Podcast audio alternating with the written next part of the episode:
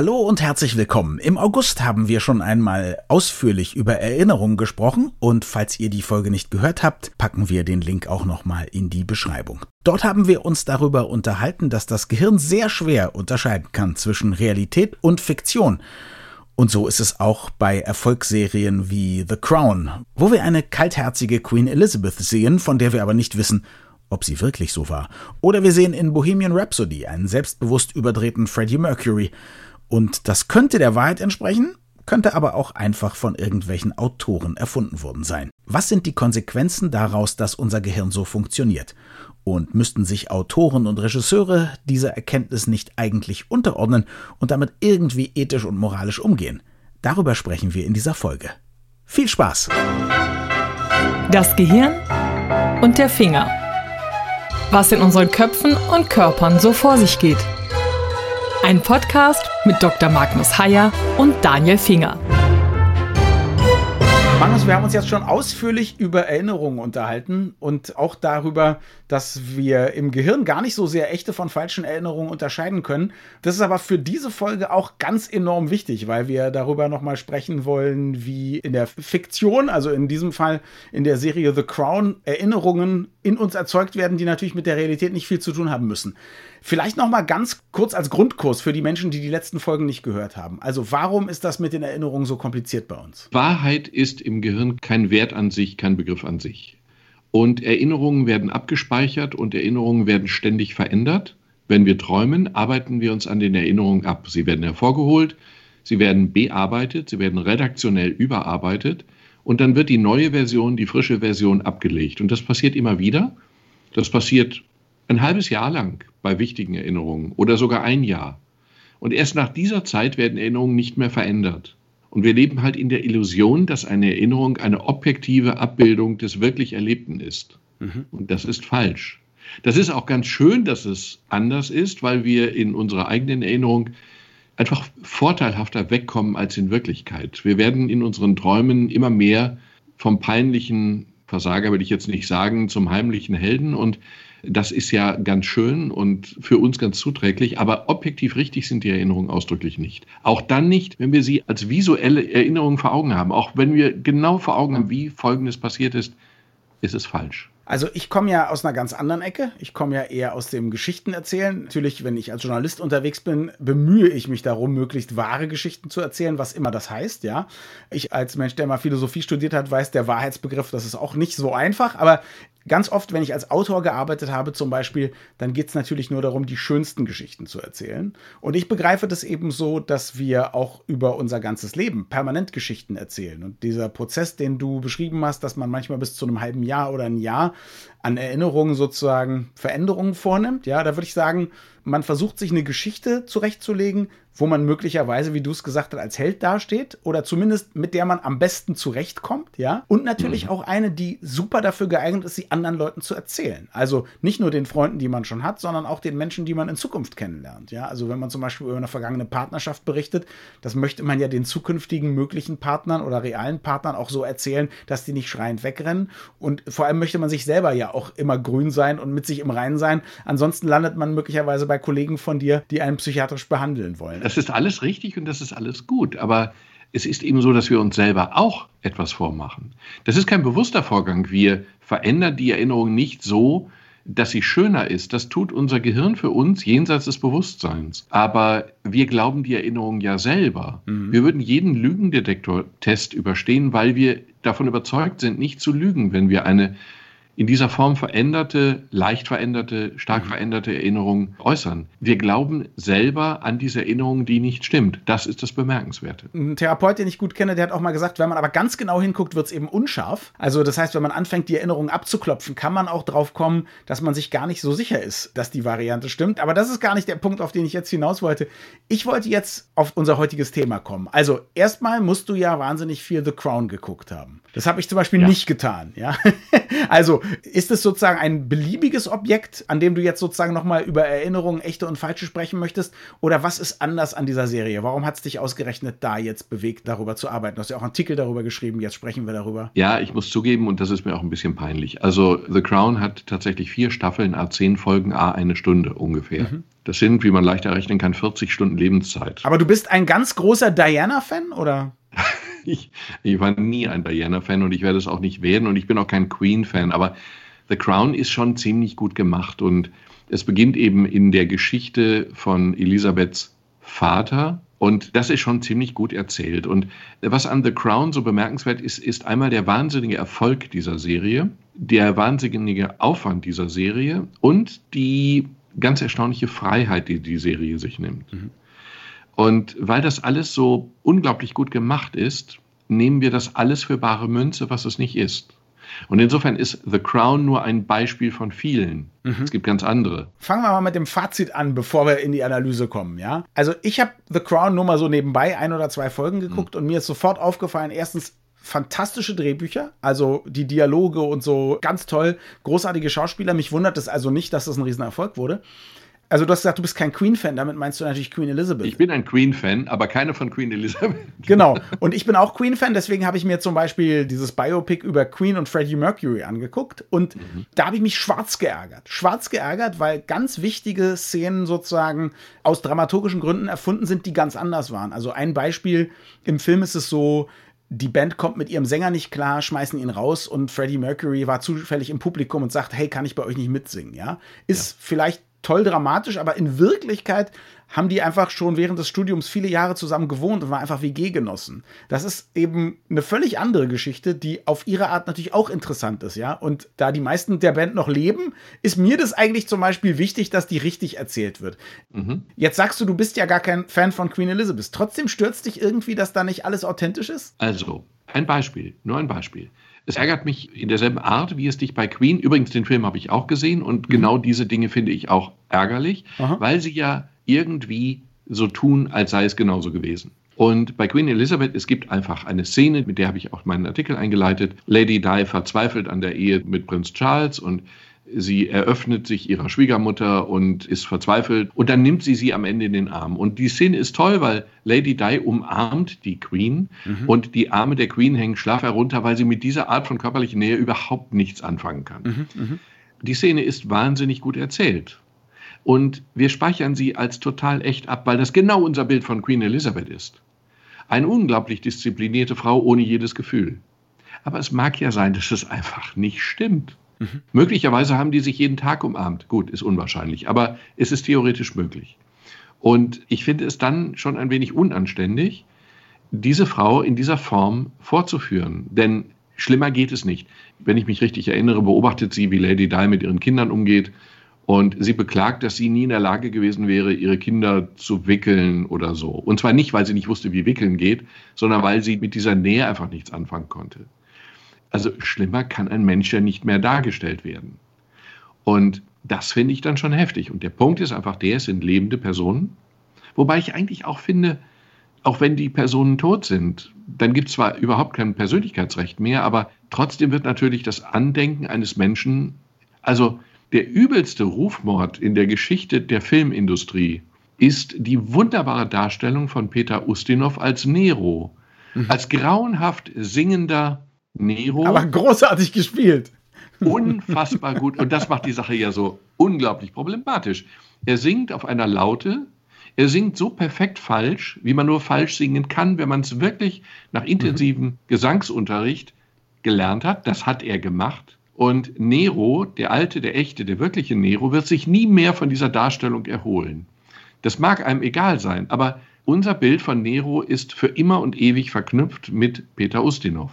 Und unser Bild von der Queen ist für immer und ewig verknüpft mit dieser Darstellung einer völlig gefühlskalten, disziplinierten zwar, aber im emotionalen Bereich verkrüppelten, netten älteren Dame. Und das ist schlimm. Jetzt muss ich dir natürlich als Autor vieler Hörspieldrehbücher, von Computerspieldrehbüchern und so sagen, du würdest der Menschheit und natürlich auch den Autoren ganz schön viel wegnehmen, wenn du sagst, man darf eigentlich gar nichts mehr abbilden, was nicht total authentisch ist, weil vieles wissen wir einfach nicht. Und sagen wir mal so, du würdest alles, was mit Historiendramen zu tun hat, könntest du schon mal komplett streichen. Ja, dann funktioniert es ja auch in zwei Richtungen. Also jetzt in diesem Fall wird die Queen unangenehmer dargestellt, als sie ist. Oder möglicherweise. Sie wird kälter dargestellt, als sie sein könnte. Vielleicht hat sie eben jeden Tag Diana getröstet und gesagt, Mensch, Mädchen, es ist ganz traurig, du tust mir leid, aber für Großbritannien und so, für mein Vaterland musst du dich zusammenreißen. Es könnte alles sein. Es geht ja auch umgekehrt. Es gibt diesen großartigen Film mit äh, Tom Hanks und Leonardo DiCaprio, Catch Me If You Can, ja, wo Leonardo DiCaprio ja. diesen riesigen Hochstapler spielt und den hat man ja total lieb. Wenn man den guckt, findet man ja die ganze Zeit total geil, ja. Und ja. in Wirklichkeit war es wahrscheinlich ein selbstsüchtiges Arschloch, getrieben von einer Profilneurose, der möglicherweise ja auch als Arzt oder so den einen oder anderen Patienten auf dem Gewissen hatte. Kommt im Film so nicht vor. Ist es für dich nur unethisch, wenn man Dinge darstellt sozusagen und die Leute schlechter macht, als sie möglicherweise sind? Oder was sagt dein moralischer Kompass zu diesem gesamten Feld? Also, wir kriegen die Illusion der Wahrheit. Und sie ist es aber nicht. Und manchmal gerät es völlig aus dem Lot. Und ein Beispiel davon ist, kennst du den Namen Gertrude Bell? Nee, das, nee. Heinrich Böll könnte ich sagen, aber Gertrude Bell, nee. Gertrude Bell war eine total beeindruckende, unglaublich wirkungsstarke Frau, die eine Zeitgenössin von Lawrence von Arabien war. Und also die Karten, die heute die unglücklichen Ländergrenzen, Irak, Iran, von der Golfregion, die sind auf ihre Expertise zurückzuführen. Sie war sehr einflussreich. Mhm. Sie muss eine total bizarre Frau gewesen sein. Die ist durch die arabische Wüste gereist als Frau. Das geht erstmal schon mal überhaupt nicht. Durch Länder, die nicht sozusagen eine Staatsregierung hatten, sondern die von irgendwelchen Stämmen beherrscht wurden. Und dann ist sie in diese Gebiete hineingereist und ist an die Höfe der Stammesfürsten. Einfach so als Frau mit Badewanne die sie im Gepäck hatte und mit einigen Dienern. Und die Fürsten waren so beeindruckt von dieser Frau, dass sie sie als Mann ehrenhalber willkommen geheißen haben. Die hätten sie auch umbringen können, aber das haben sie nicht getan. Mhm. Und diese beeindruckende, wirklich beeindruckende, wahnsinnig kluge Frau wurde in einem Biopic über Gertrude Bell gespielt von Nicole Kidman. Und die ganze Geschichte zentriert sich nur, spielt nur über zwei vergebliche Liebesgeschichten der eine Mann, den sie heiraten wollte, ist irgendwie gestorben, der andere war dann weg, weiß ich nicht. Und diese Frau zu reduzieren auf zwei frustrane Liebesgeschichten, das ist schon wirklich unmoralisch. Und von Nicole Kidman willst du auch nicht gespielt werden. Jedenfalls nicht von der Gelifteten. Also ich würde total gerne von Nicole Kidman gespielt werden. Ich würde mal gerne sehen, wie Hollywood das hinbekommt. Aber ist es für dich, also du sagst, es ist problematisch, das verstehe ich natürlich. Gerade wenn Leute oder noch leben oder deren nahe Angehörigen, die dann vielleicht sagen können, um Gottes Willen ist das furchtbar dargestellt. Das ist ja jedem klar. Aber wenn wir es ausweiten auf sowas wie eben historische Filme oder ehrlich gesagt, das, was du sagst, ist ja, und da haben wir ja auch schon drüber gesprochen in diesem Podcast, das, was man sieht und natürlich auch was man hört, was man sich erzählt mhm. und so, hat für das Gehirn eine gewisse Realität. Und ja. Sagen wir mal, eine sehr weitreichende reale Komponente. Ja, fast genauso wie eine Sache, die man jetzt wach tatsächlich erlebt. Ja, mhm. oder manchmal auch ganz ja. genauso, oder? Und das ist ja auch im Kleinen so. Also, wenn wir im Fernsehen, weiß man ja, wenn wir im Fernsehen sehen, zum Beispiel, dass Migranten oder Schwarze oder so immer nur bestimmte Rollen bekommen. Und das sind immer nur die Verbrecher und so. Und die Cops sind immer weiß und so und sind immer aufrecht zum Beispiel. In den USA gibt es gerade so eine Diskussion, dass Hollywood aufhören soll, immer nur weiße Cops, die vor allem dann auch gar kein Problem machen und immer nur ethisch sind und so zu zeigen. Mhm weil das Bild sich verfestigt, was vielleicht eben dann wirklich problematisch ist, ja, weil Gerichtsentscheidungen möglicherweise beeinflusst werden, subtil mhm. beeinflusst ja, werden. Ja, ja, wenn man immer nur schwache Frauen sieht, und da geht es jetzt nicht, ob Nicole Kidman einen spielt oder so, aber wenn wir nie zeigen, welche Frauen Programmiererinnen waren und Pilotinnen waren und so, und wenn wir immer die auf so einen Love Interest und so eine Romantikschiene reduzieren, dann gibt es auch ein gewisses Frauenbild und das beeinflusst dann wieder, wie Frauen sich verhalten, wie Männer sich Frauen gegenüber verhalten. Also das Problem mhm. ist weit größer als The Crown. Und für mich wäre jetzt die Frage, was machen wir draus? Also verbieten wir sowas? Verschreiben wir den Filmemachern, dass Queen Elizabeth alle zwei Minuten sich zur Kamera dreht und sagt, so ist es natürlich nicht gewesen. Ich bin eigentlich eine Schauspielerin. Versuchen wir einfach sensibler mit den Stoffen umzugehen und zu fragen, wie können wir den Figuren möglichst gerecht werden? Was wäre dein Lösungsvorschlag? Nein, wir haben doch das schöne Privileg, wir müssen den Lösungsvorschlag doch gar nicht bieten. Aber wir sind schlau, wir können doch drüber nachdenken. Zweifelsohne. Aber wir haben erstmal das Privileg, dass wir auf ein Problem aufmerksam machen dürfen, ohne gleich eine Lösung anzubieten. Und für mich ist es ein Problem zu wissen, dass unser Gehirn, unser Ich, unser Selbst, unser Gedächtnis diese Dinge einfach einwebt in das, in die reale Erinnerung. Meinem Kopf ist es am Ende egal, ob ich bei Elisabeth II. am Hofe unterwegs war und sie persönlich kennengelernt habe, oder ob ich sie kennengelernt habe über eine Dokumentation, die ja auch nicht objektiv richtig sein muss, um Gottes Willen, mhm, mhm. oder eben über ein Biopic, was sich mehr oder weniger Freiheiten nimmt, sie so darzustellen, wie der Regisseur, wie der Drehbuchschreiber glaubt, dass sie gewesen ist oder eben noch ist. Mhm. Das Gehirn trennt es nicht, das Gehirn speichert es ab, das Gehirn legt das nebeneinander, verknüpft es und da können wir noch so oft einblenden, dies ist eine fiktionale Szene wie der Kultusminister, der britische, gefordert hat. Das ist einfach Quatsch, weil es überhaupt nichts bringt. Genau, also das hätte ich auch gesagt, eine Information ist nie so stark wie eine emotional aufgeladene Geschichte, wo man ja. handelnde Personen sieht oder sich vorstellt. Völlig richtig.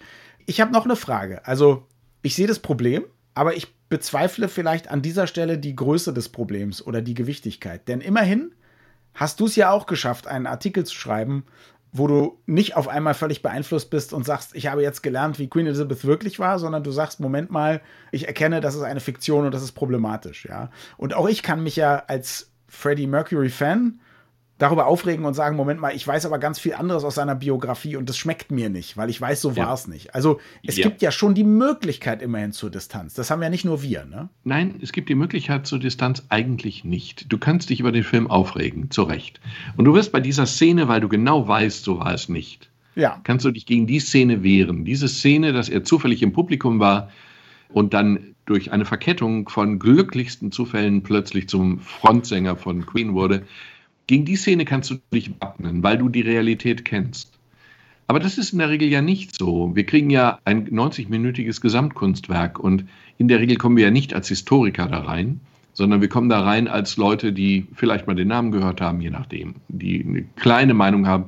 Und wir ändern die Meinung eben einfach massiv und das halte ich einfach für problematisch. Ich finde mhm. das problematisch und ich finde Gertrude Bell, meine persönliche Heroine sagt man, glaube ich, nicht. Ne? Aber, kann man sagen, sehr ungebräuchlich, aber kann man sagen. Ja, sehr ungebräuchlich. Wir haben mal eine fantastische Reise durch den Iran gemacht und mhm. haben uns natürlich mit der Geschichte des Landes vorher und währenddessen beschäftigt und stießen dann auf diese fantastische Frau, die mit Badewanne und unglaublich viel Wissen und noch mehr Mut durch die Wüste zog. Und ich wollte den Film dann auch wirklich sehen. Und die von Nicole Kidman gespielt zu sehen in einer Liebesschnulze, das war eine persönliche Beleidigung von Gertrude Bell und das ist tragisch und ich kämpfe für das Gedächtnis, Vermächtnis, nein. Aber, aber ich meine, der ungleich wahrscheinlich besser gemachte und besser gespielte und besser inszenierte ja. Lawrence von Arabien ich glaube auch nicht, dass der echte Lawrence von Arabien sehr viel Ähnlichkeiten hat mit Peter O'Toole in dem Film. Ich weiß, dass Mark Zuckerberg, den ich schon mal zum Interview treffen durfte, ganz anders ist, als wie er von